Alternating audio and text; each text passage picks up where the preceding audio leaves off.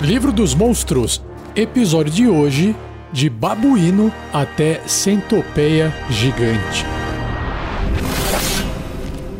Regras do DD 5E. Uma produção RPG Next.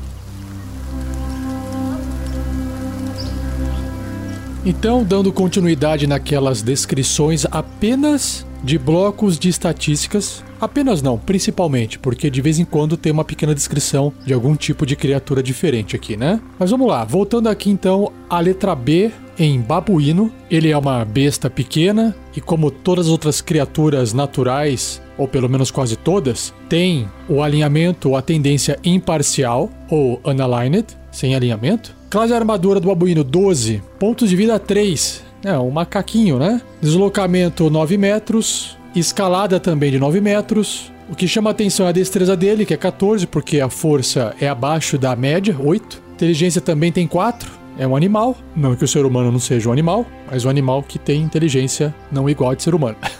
Sabedoria 12, e o resto é Constituição 11, Carisma 6, né? Abaixo da média. Bom, não tem idiomas, seu nível de desafio é 0, mas concede 10 XP. E por que, que ele concede esse 10 XP? Ele tem alguma forma, né, de matar alguém através de uma ação, matar um personagem através de uma ação que é a mordida. Mas antes de eu chegar nessa ação, ele tem um traço. O traço se chama Táticas de Matilha. O babuíno tem vantagem nas jogadas de ataque contra uma criatura se pelo menos um dos aliados do babuíno estiver adjacente da criatura, um metro e meio ou cinco pés, e não estiver incapacitado. Então, se tiver pelo menos dois babuínos em cima de uma criatura só, ele ataca com vantagem. Dois babuínos contando com ele. E aí ele vai fazer o quê? Morder. É um ataque corpo a corpo com arma, mais um para atingir. O alvo tem que estar adjacente a ele se acertar, causar um de dano. Ou você rola um D4 e subtrai um. Então vai causar no mínimo de 1 a 3, né? E o dano é perfurante porque os deitinhos perfuram. A próxima criatura já fica mais interessante, é a baleia assassina que é a baleia orca, né? Ela é uma besta enorme, também imparcial. Classe armadura 12, uma armadura natural. A diferença do babuíno é que ele tinha destreza para ajudar ele na defesa, né, na esquiva. Já a baleia assassina não tem essa destreza acima de 10, então ela não tem bônus. Então essa armadura de 12 vem da pele dela, né? Ela tem 90 pontos de vida, bastante, hein? Deslocamento 0 metro, que é na terra, não vai andar, mas na água nadando 18 metros. Legal. Sua força é de 19, bem forte. Destreza 10, como eu havia dito, né? Não tem nenhum bônus ali na classe armadura. Constituição 13, inteligência 3, sabedoria 12 e carisma 7. Então, sempre segue essa sequência, né? A sabedoria dos animais é mais alta, que eu vejo como sendo um instinto do animal, inteligência bem baixa e carisma baixo, né? Não tão baixo assim, mas baixo. Perícias, percepção mais 3, ok. Talvez ela use para caçar, né? E aí ela tem percepção às cegas de 36 metros, nos sentidos. Não tem nenhum idioma, nível de desafio 3, 700 pontos de experiência. E aí ela tem alguns traços legais aqui, ó. Audição aguçada, a baleia tem vantagem em testes de sabedoria relacionados à percepção. Quando está usando audição, ecolocalização, enquanto não puder ouvir, a baleia perderá a percepção às cegas. Então ela usa a audição para poder ativar essa percepção às cegas. E prender a respiração. A baleia consegue prender sua respiração por 30 minutos. claro, né? Legal. E aí o que, que ela faz como ação? A mordida, óbvio, né? É um ataque corpo a corpo com arma, mais 6 para atingir o alcance adjacente, um metro e meio, um alvo. Se acertar, claro, né? Uma baleia mordendo, 5d6 mais 4 ou 21 de dano perfurante. Caraca, bem forte. Na sequência vem um bicho diferente, né? Um bicho de fantasia, o besouro de fogo gigante. Não é o, o fogo que é grande, é o besouro, tá? besouro de fogo gigante. Tem uma pequena descrição dele aqui, ó. Um besouro de fogo gigante é uma criatura noturna que adquiriu esse nome por ter um par de glândulas brilhantes que emitem luz. Mineradores e aventureiros apreciam essas criaturas, pois as glândulas de um besouro de fogo gigante continuam a emitir luz por um de seis dias após o besouro morrer. Caramba! Os besouros de fogo gigante são mais comumente encontrados no subsolo e em florestas escuras. E aí tem uma ilustração no livro, você tem que imaginar um besouro grande, e embaixo dele da cabeça, onde conecta com o tronco dele, tem umas coisas amareladas e avermelhadas para representar essa glândula de fogo dele. Apesar dele ser chamado gigante, o tamanho dele é pequeno, mas lembrando que pequeno é tipo um Heflin, né, o espaço que um Heflin ocupa ou alcança, um gnomo, esse tipo de coisa ou um cachorro grande, que também seria uma besta pequena. Alinhamento ou tendência imparcial. Classe armadura 13 é uma armadura natural, né? Cascudo.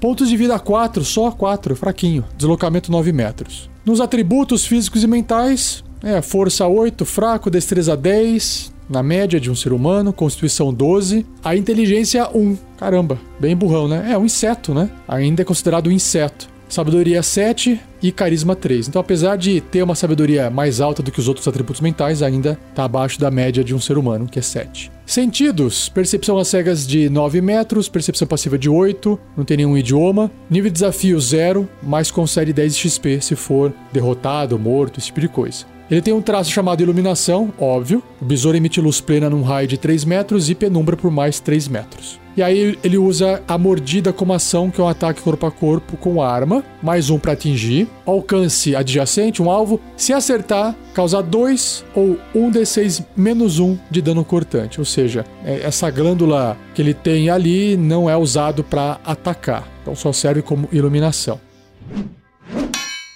Bico de Machado. Tá aí uma outra criatura fantástica, né? É uma besta grande, imparcial, classe armadura 11, pontos de vida 19, deslocamento 15. Então, o bicho corre aqui. Talvez será uma ave, porque tem nome de bico, né? Bico de machado, uma ave com bico de machado. Eu vou aproveitar aqui para a descrição dele, ó que tem um pequeno texto porque é uma criatura que não existe, né? Um bico de machado é uma ave, né? Acertei, né? Bico alta e incapaz de voar, com poderosas pernas e um pesado bico curvado. Eu lembrei agora de avestruz, né? Que é um bicho alto que tem as pernas poderosas também. Ele tem a desagradável disposição de atacar qualquer criatura desconhecida que passe muito próximo dele. E o avestruz também faz isso.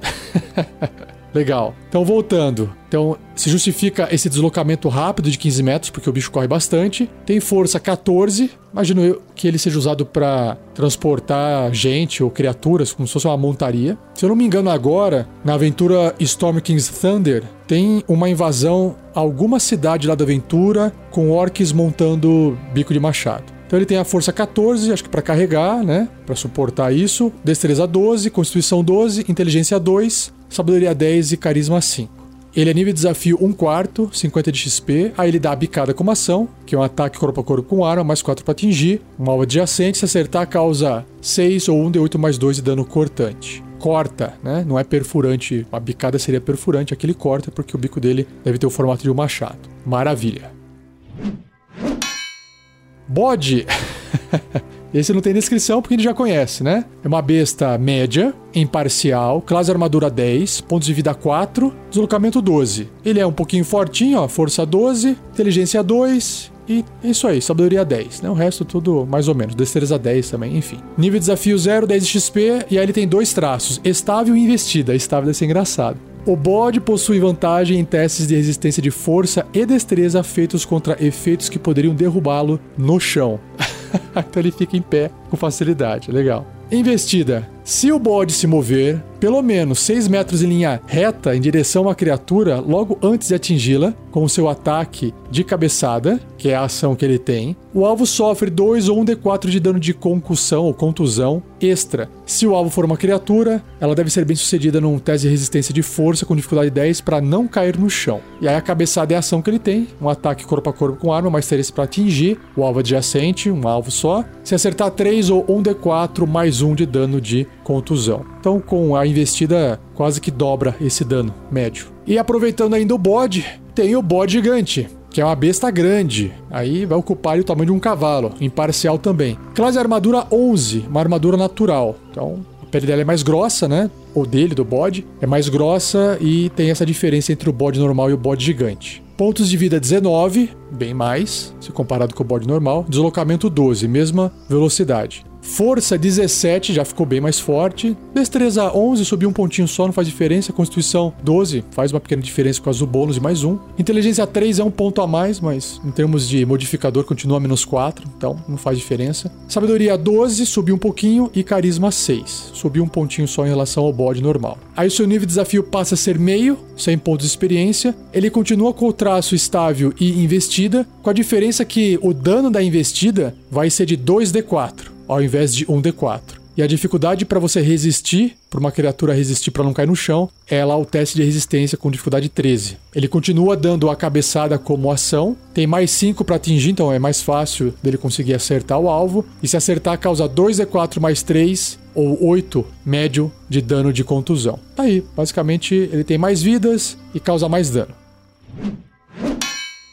Cão da Morte, também uma criatura fantasiosa. Tem uma ilustração aqui que é um cachorro feião, parece que ele tá com um problema de pele, não tem pelo no corpo inteiro, só tem assim na coluna, em cima da cabeça, um cabelo meio punk. E o que é bizarrão nele é que ele tem duas cabeças. Parente aí do, do Cerberus, só que com uma cabeça a menos. Tem uma descrição dele, eu vou ler primeiro, ó. O cão da morte é um cão horrendo de duas cabeças que vaga por planícies, desertos e pelo subterrâneo. O ódio queima no coração de um cão da morte e o gosto pela carne humanoide o leva a atacar viajantes e exploradores. A saliva do cão da morte carrega uma doença medonha que faz com que a carne da vítima apodreça lentamente, soltando-se dos ossos. Nossa. Vamos ver que isso aqui vai ser um traço, provavelmente, ou vai estar descrito na ação, né? Então, o cão da morte é uma monstruosidade, claro, né? Duas cabeças, média, e aqui ele tem uma tendência ao alinhamento neutro e mal. Então, ele tem uma certa consciência do que ele está fazendo, ele gosta de fazer maldade. Classe armadura 12, pontos de vida 39, oh, legal. Deslocamento 12. Então dá para correr aí de um ser humano que tem deslocamento 9, né? Então ele pega. Força 15, fortinho. Destreza 14, opa, é o que concede ele essa armadura de 12. Constituição 14, alto também. Agora inteligência 13, então continua sendo do mesmo jeitão de um cachorro, né? Sabedoria 13 e carisma 6. Ele tem bônus em perícias, que é furtividade mais 4 e percepção mais 5, então tem uma chance maior de ser furtivo e uma chance maior de perceber as coisas. Sentidos, visão no escuro de 36 metros, percepção passiva de 15. Nível desafio 1. Aí sim, aí já é um desafio mesmo. 200 pontos de experiência. É, se ele tiver frente a frente com o personagem de nível 1, ele tem chances de ganhar e matar esse personagem. Ainda mais porque ele tem 39 pontos de vida, né? Um personagem de nível 1 dificilmente vai ter mais do que 10 ou 12, né? E aí ele tem um traço chamado Duas Cabeças. O cão tem vantagem em testes de sabedoria percepção e em testes de resistência contra ser amedrontado atordoado, cegado, enfeitiçado, ensurdecido ou derrubado inconsciente. Porque ele tem duas cabeças. Né? Para você deixar inconsciente ou cegado, você tem que cegar ou deixar inconsciente as duas cabeças. Por isso que ele tem vantagem nesses testes. Legal. E a percepção também faz sentido, né? Porque ele tem duas cabeças para poder olhar, certo? E ouvir também, tem quatro orelhas. e ações, ele tem ataques múltiplos. O cão da morte realiza dois ataques de mordida e aí a mordida tem uma descrição maior, ó. É um ataque corpo a corpo com a arma, mais quatro para atingir um alvo adjacente a ele. Se acertar, causa um D6 mais dois ou cinco né, de dano médio, perfurante. Se o alvo for uma criatura, ela deve ser bem sucedida num teste de resistência de constituição com dificuldade 12 contra uma doença que ele transmite, ou ficará envenenada até essa doença ser curada. A cada 24 horas passadas, né, ou um dia, a criatura deve repetir o teste de resistência, reduzindo seu máximo de pontos de vida em 5 ou 1 de 10 se fracassar. Caraca, é forte. Então é isso que representa a pele se apodrecer e se soltar dos ossos. Essa redução dura até a doença ser curada. A criatura morre se a doença reduzir seu máximo de pontos de vida a zero, obviamente. Então, primeiro que a mordida não causa tanto dano assim, mas se ele morder um personagem de nível 1 e essa doença não for curada, em no máximo uns dois dias aí, se tiver sorte, uns três ou quatro, o personagem morre, se não for tratado da doença. Legal, muito bom. Continuando, ainda no esquema de cachorro, tem o cão teleportador. Não tem ilustração, mas tem uma descrição dele, ó. Um cão teleportador recebe esse nome por causa da habilidade de piscar para dentro e para fora da existência. Um talento usado para ajudá-lo a atacar e evitar se ferir. Os cães teleportadores nutrem um ódio antigo pelas panteras deslocadoras e as atacam à primeira vista. Pantera Deslocadora, para quem não ouviu já, foi gravado, está em um episódio antigo aí do Regras do D&D 5e. Vamos lá para o bloco de estatísticas dela, ou dele. Diz que o cão teleportador é uma fada média, não é uma besta, leal e bom. Ah, que bacana. Talvez vai fazer o contraponto aí com o cão da morte. Classe armadura 13, 22 pontos de vida, 12 metros de deslocamento. Força 12, fortinho, destreza 17, aí bem alto. Constituição 12, inteligência 10, sabedoria 13 e carisma 11. Olha só, inteligência 10, bacana. Se bobear, sabe até falar, hein? Vamos ver. Tem bônus em perícias de furtividade e percepção. Furtividade mais 5, percepção mais 3. E aí, idiomas, foi o que eu disse, ó. Tem o idioma deles mesmos, que é o cão teleportador, talvez uns latidos diferentes, sei lá. Compreende silvestre, mas não pode falar, porque não tem anatomia para conseguir falar, né? E o nível de desafio é um quarto ou 50 pontos de experiência. Tem um traço chamado audição e faro aguçados. O cão teleportador tem vantagem em testes de sabedoria e percepção relacionados à audição e olfato não relacionados à visão. E aí, em ações, tem duas: a mordida e, obviamente, o teletransporte. A mordida é um ataque corpo a corpo com arma, mais 3 para atingir, alcance adjacente um alvo, se acertar 4 ou 1 d6 mais 1 de dano perfurante. Então tá aí, não tem nada demais. E o teletransporte, que é uma ação, o cão teletransporta-se magicamente, juntamente com qualquer equipamento que ele esteja vestindo ou carregando, para um espaço desocupado até 12 metros que ele possa ver. É claro, né, que tem que transportar as coisas junto, né? Imagina, você coloca uma armadura nele e a hora que você faz ele se teletransportar, a armadura fica e ele vai, né? Ou sei lá, colocou um bastão na boca para ele segurar, uma arma para ele segurar. E aí ele se teletransporta, a arma fica e ele vai. Não faz muito sentido, né? Porque ele está vestindo, diferente de colocar, por exemplo, uma algema que está prendendo ele. Aí a algema está presa ao chão, à parede, e não preso a ele. Quer dizer, está prendendo ele, né? É diferente. Muito bom. Agora chegou a vez do camelo. é a besta grande, claro, né? tamanho de um camelo, tamanho de um cavalo. Imparcial. Classe armadura 9, coitado, abaixo de 10. A destreza dele é baixa. Pontos de vida 15, deslocamento 15. Então ele é rápido também, né? Força 16. Ele é usado para montaria e para puxar as coisas, imagino eu. Destreza 8, coitadinho, abaixo da média. Constituição 14, de fato, né? O camelo é um bicho resistente. Inteligência 2, sabedoria 8 e carisma 5. Ele tem nível de desafio 1 oitavo ou 25 pontos de experiência. Ele tem só uma ação que é a mordida. Ataque corpo a corpo com arma, mais 5 para atingir um alvo adjacente a ele. Se acertar, causa 1d4 de dano de contusão, ou dá 2 pontos de dano médio de contusão. Caranguejo, uma besta miúda, imparcial. Tem o caranguejo gigante, mas depois eu leio. Classe armadura 11, uma armadura natural, dois pontinhos de vida só. E aí ele se desloca na terra 6 metros e também na água 6 metros. Ele tem força 2, né, uma besta miúda. e miúdo, lembrando que é qualquer coisa menor do que pequeno. Então, se um gato, por exemplo, entra na categoria de miúdo e um caranguejo que é menor que um gato continua sendo miúdo, né? Até uma abelha, sei lá, tudo vai ser miúdo. Destreza 11, constituição 10, inteligência 1, coitado bicho. Sabedoria 8 e carisma 2. Ele tem um bônus, boninho, um bônusinho de furtividade mais 2 e seu nível de desafio é zero, mas ele concede 10 de XP, porque ele vai ter uma ação de ataque, né? Ele tem um traço que é anfíbio, obviamente, o caranguejo pode respirar ar e água, e o seu ataque corpo a corpo é feito com a garra, que é um tipo de arma, mais zero para atingir, coitado. Rolo D20 é isso aí. Alcance adjacente, se acertar, causa 1 um de dano. Você nem rola dano, é umzinho só, é o dano mínimo, né? Bacana. E vamos comparar ele com um caranguejo gigante, que passa a ser uma besta média, aí é realmente grande, né? Ocupa o espaço ali de um ser humano. Continua sendo imparcial. Classe armadura 15, uma armadura natural. Claro, ele é gigante e aí é mais cascudo ainda, né?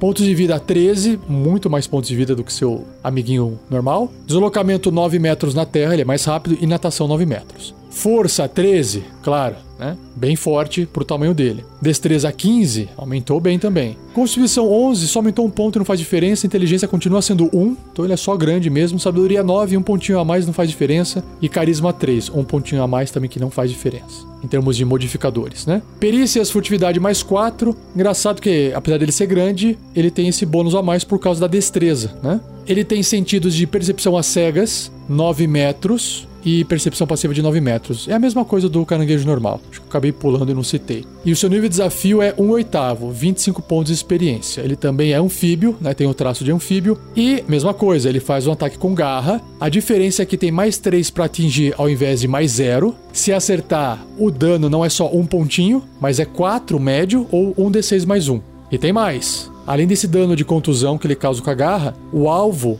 fica agarrado com uma CD de 11 para poder escapar. Se o caranguejo tiver duas garras, cada uma pode agarrar apenas um alvo, obviamente. Cavalo de carga. Esse é bem comum, né? Nas aventuras. É uma besta grande, imparcial, classe armadura 10, 19 pontos de vida, deslocamento 12 metros. E aí, como ele é um cavalo de carga, ele vai ter força alta, né? 18 de força. Destreza 10, constituição 12, ok. Inteligência 2, é um animal. Sabedoria 11 e carisma 7. Eu tô lendo assim meio que passando rápido porque eu tô passando o olho por cima também, não tem nada demais aqui. Nível de desafio 1 um quarto, 50 XP, e aí ele pode usar o casco como uma ação, que é um ataque corpo a corpo com arma, mais 4 para atingir, o alcance adjacente, se acertar causa 9 ou 2d4 mais 4 de dano de contusão. É um bom daninho aqui, hein, com o casco. Legal. E aí, seguindo ainda os parentes de cavalo aqui, Cavalo de guerra, esse deve ser legal. É uma besta grande, imparcial. Classe armadura 11, um pontinho a mais do que o cavalo de carga. Pontos de vida 19, mesma coisa. Deslocamento 18 metros, mais rápido do que o cavalo de carga. Força igual, 18 de força. Destreza um pouquinho a mais, 12, por isso que ele tem uma classe armadura de um pontinho a mais também,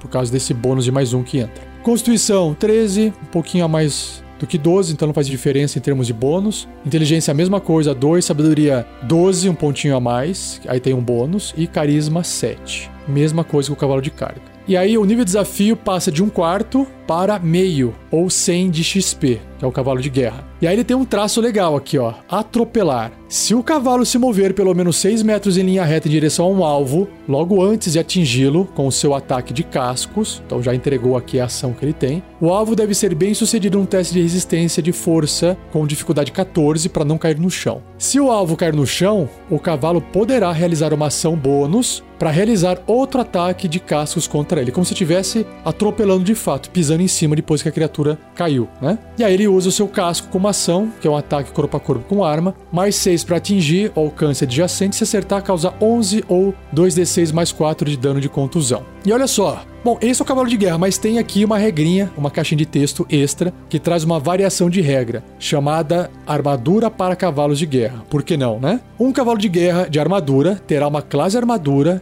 baseada no tipo de armadura vestida. Veja o livro do jogador para mais informações sobre armaduras. Então, ele pode vestir armadura de couro, gibão de pele, pode colocar uma armadura de placas e por aí vai. A classe armadura dele inclui o modificador de destreza do cavalo, quando aplicável. A armadura não altera o nível de desafio do cavalo, apesar de ele ficar muito mais difícil de ser acertado, né? Interessante. Então, olha só, aqui tem uma tabelinha com as novas classes de armadura do cavalo quando está de armadura. Então, se ele estiver de armadura de couro, de 11 vai para 12. Se estiver usando o gibão de peles, 13. Cota de anéis, 14. Uma brunéia, 15. Cota de malha, 16 cota de talas 17 e a última, que é a armadura completa lá de placas, né? 18. Bacana. Ainda dentro da família dos cavalos, cavalo de montaria. É uma besta grande, imparcial, classe armadura 10, 13 pontos de vida, deslocamento 18 metros. Rapidão também. Então, ele tá entre o cavalo de carga e o cavalo de guerra, né? Mas ele tá mais pro cavalo de carga porque o seu nível de desafio é um quarto. 50 pontos de XP. Então vamos comparar os dois aqui, já que o nível de desafio é o mesmo, né? Força 16, sendo que o cavalo de carga é 18, né? porque ele usa mais força para puxar alguma coisa. O cavalo de montaria precisa ser, acho que mais rápido. Destreza 10. Não, mesma coisa que o cavalo de carga. Constituição 12 igual, inteligência 2 igual, sabedoria 11 igual e carisma 7 igual. Então até agora a diferença é, é, ele tem menos pontos de vida do que o cavalo de carga. Ele tem 13, o cavalo de carga tem 19, só que ele é mais rápido. Por isso que acho que é cavalo de montaria, né? Eu acho que alguém pegou o cavalo de carga, treinou ele, ele ficou mais rápido e aí tem menos pontos de vida porque é mais frágil, talvez. É a mesma coisa, ele tem as ações de casco, é isso aí. Vai causar 8 pontos de dano, tem mais 5 para atingir, porque é um pouquinho talvez mais ágil, ao invés de mais 4. E o dano é 8 ou 2d4 mais 3 de dano de contusão porque ele é mais fraquinho, então ele tá causando esse dano a menos. Legal.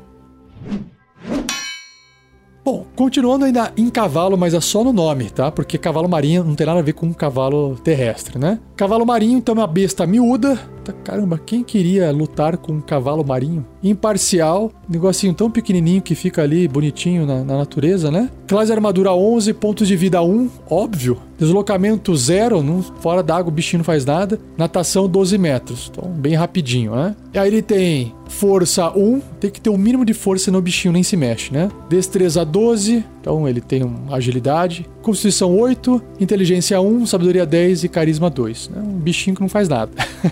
Ah, esse aqui acho que é o primeiro bichinho que não tem nível de desafio, mas vamos lá. Sentidos, visão no escuro de 36 metros e percepção passiva de 14. Legal. Nível de desafio zero, não dá XP. Claro, né? Ele tem um traço chamado respirar na água. O cavalo marinho pode respirar apenas embaixo da água. Só para você lembrar que, apesar de ele chamar um cavalo, né? Ele é da água, por isso chama cavalo marinho. e ele não tem nenhuma ação. Não tem como um bichinho desse fazer um ataque, né? Então é isso. Eu acho que eles colocaram esse cavalo marinho para fazer o contraponto com o seu parente aqui, ó. Aí sim, ó, cavalo marinho gigante, uma besta grande. Ou seja, aí sim ele é bem grande. É porque de miúdo para grande é o tamanho de um cavalo normal. Ele tem aqui classe armadura 13, uma armadura natural, pontos de vida 16, Deslocamento continua sendo 0 metro fora d'água e natação 12 metros na água. Mesma coisa. É claro que os atributos vão ser completamente diferentes, né? Seguindo ainda a lógica do que era baixo, continua sendo baixo ou menos forte. Então, força 12, destreza 15. Então, continua sendo com uma destreza maior do que força, mas não com uma diferença tão grande, né? Constituição 11, inteligência 2, subiu um ponto a inteligência. Beleza. Antes o modificador era menos 5, agora ficou menos 4. menos pior. Sabedoria 12, subiu um pontinho também, dois pontos no caso, um ponto de modificador. E carisma 5, aumentou de 2 para 5, comparado com o cavalo marinho pequenininho, normal. Nível de desafio meio, 100 pontos de experiência. Opa, legal. E aí ele tem investida, que eu já li esse traço antes, mas vou reler aqui. Se o cavalo marinho se mover pelo menos 6 metros em linha reta em direção a uma criatura, logo antes de atingi-la com seu ataque de cabeçada, ele ataca com cabeçada. O alvo sofre 7 ou 2d6, caramba, bastante, de dano de contusão extra. Se o alvo for uma criatura, ele deve ser bem sucedido num teste de resistência com força 11 para não cair no chão. Mas assim, lembrando, né? Não faz muito sentido cair no chão dentro d'água. Talvez se estiver em pé ali, com metade do corpo fora d'água, pode ser, né? Porque se o cavalo marinho só se desloca dentro d'água, ele vai dar essa cabeçada, essa investida dentro d'água. Logo, dificilmente você vai cair no chão na água, né? Mas pode ser essa ideia de ficar ali de ladinho, né? Porque levou a pancada. E ele tem outro traço, respirar na água. O cavalo marinho pode respirar apenas debaixo d'água, igual o cavalo marinho normal. E aí a sua ação, que é a cabeçada, é um ataque corpo a corpo com arma, mais 3 para atingir, um alvo adjacente, se acertar, causa 4 ou um D6 mais 1 de dano de contusão. Aí tem a descrição aqui, ó, que eu não tinha visto que é bem pequenininho, ó. Como sua espécie menor, os cavalos marinhos gigantes são peixes coloridos tímidos com corpos alongados e caudas enroladas. Os elfos aquáticos os treinam como montarias. Ah, é verdade, eu já vi ilustração de elfo aquático montado em cavalo marinho gigante. É isso aí, bacana. E eu cheguei no último monstro do cast de hoje, que é a centopeia gigante. Não tem a centopeia normal, porque não sei. Se tem um cavalo marinho, por que, que não teria a centopeia normal, né? Mas ali o inseto, aqui é uma besta pequena, imparcial. Classe armadura 13, uma armadura natural. Pontos de vida 4 poucos pontos de vida, deslocamento 9 metros em terra e escalando, obviamente, né? A centopeia anda na parede igual anda no chão. Sua força é bem baixinha, 5 de força, destreza alta, 14, constituição 12, ok, inteligência 1, sabedoria 7, carisma 3 tem nível de desafio de 1 quarto, 50 de XP, e a única ação aqui descrita é a mordida. É um ataque corpo a corpo com arma, mais 4 para atingir uma criatura adjacente a ela, se acertar 4 ou 1d4 mais 2 de dano perfurante. E tem mais! E o alvo deve ser bem sucedido num teste de resistência de constituição com dificuldade 11 ou sofrerá 10, caraca, ou 3d6 de dano de veneno. Se o veneno reduzir os pontos de vida do alvo a zero, ele fica estável, mas envenenado por uma hora. Mesmo após recuperar pontos de vida, ele fica paralisado enquanto estiver envenenado dessa forma. Caramba, que forte! Para um bicho um quarto, muito forte. Seja você também um guerreiro ou uma guerreira do bem. Para saber mais, acesse padrim.com.br barra rpgnext ou picpay.me barra rpgnext.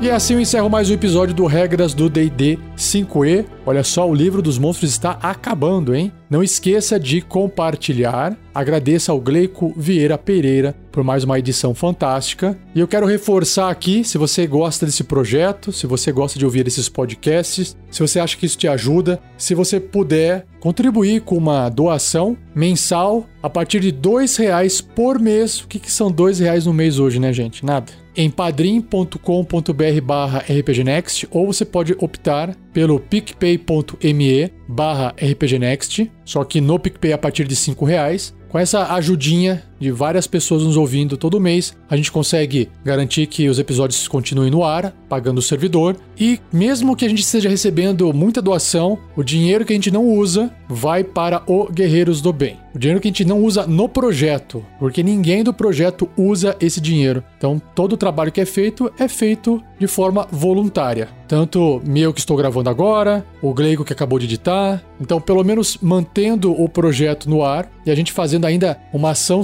social né, de doação ou ajuda a alguma casa de ação social, já valeu os seus dois ou cinco reais, certo? Então não esqueça de acessar esses links para você pelo menos dar uma olhada para ver como é que funciona. Os links estão no post do episódio e estão no site do RPG Next espalhados ali, tá bom? Lembrando, tem no padrim.com.br barra rpgnext ou picpay.me barra rpgnext. Maravilha? E então não perca o próximo episódio, onde eu irei apresentar, começando com o monstro, né? Monstro porque tá no livro dos monstros, né? O Chacal indo até Enxames.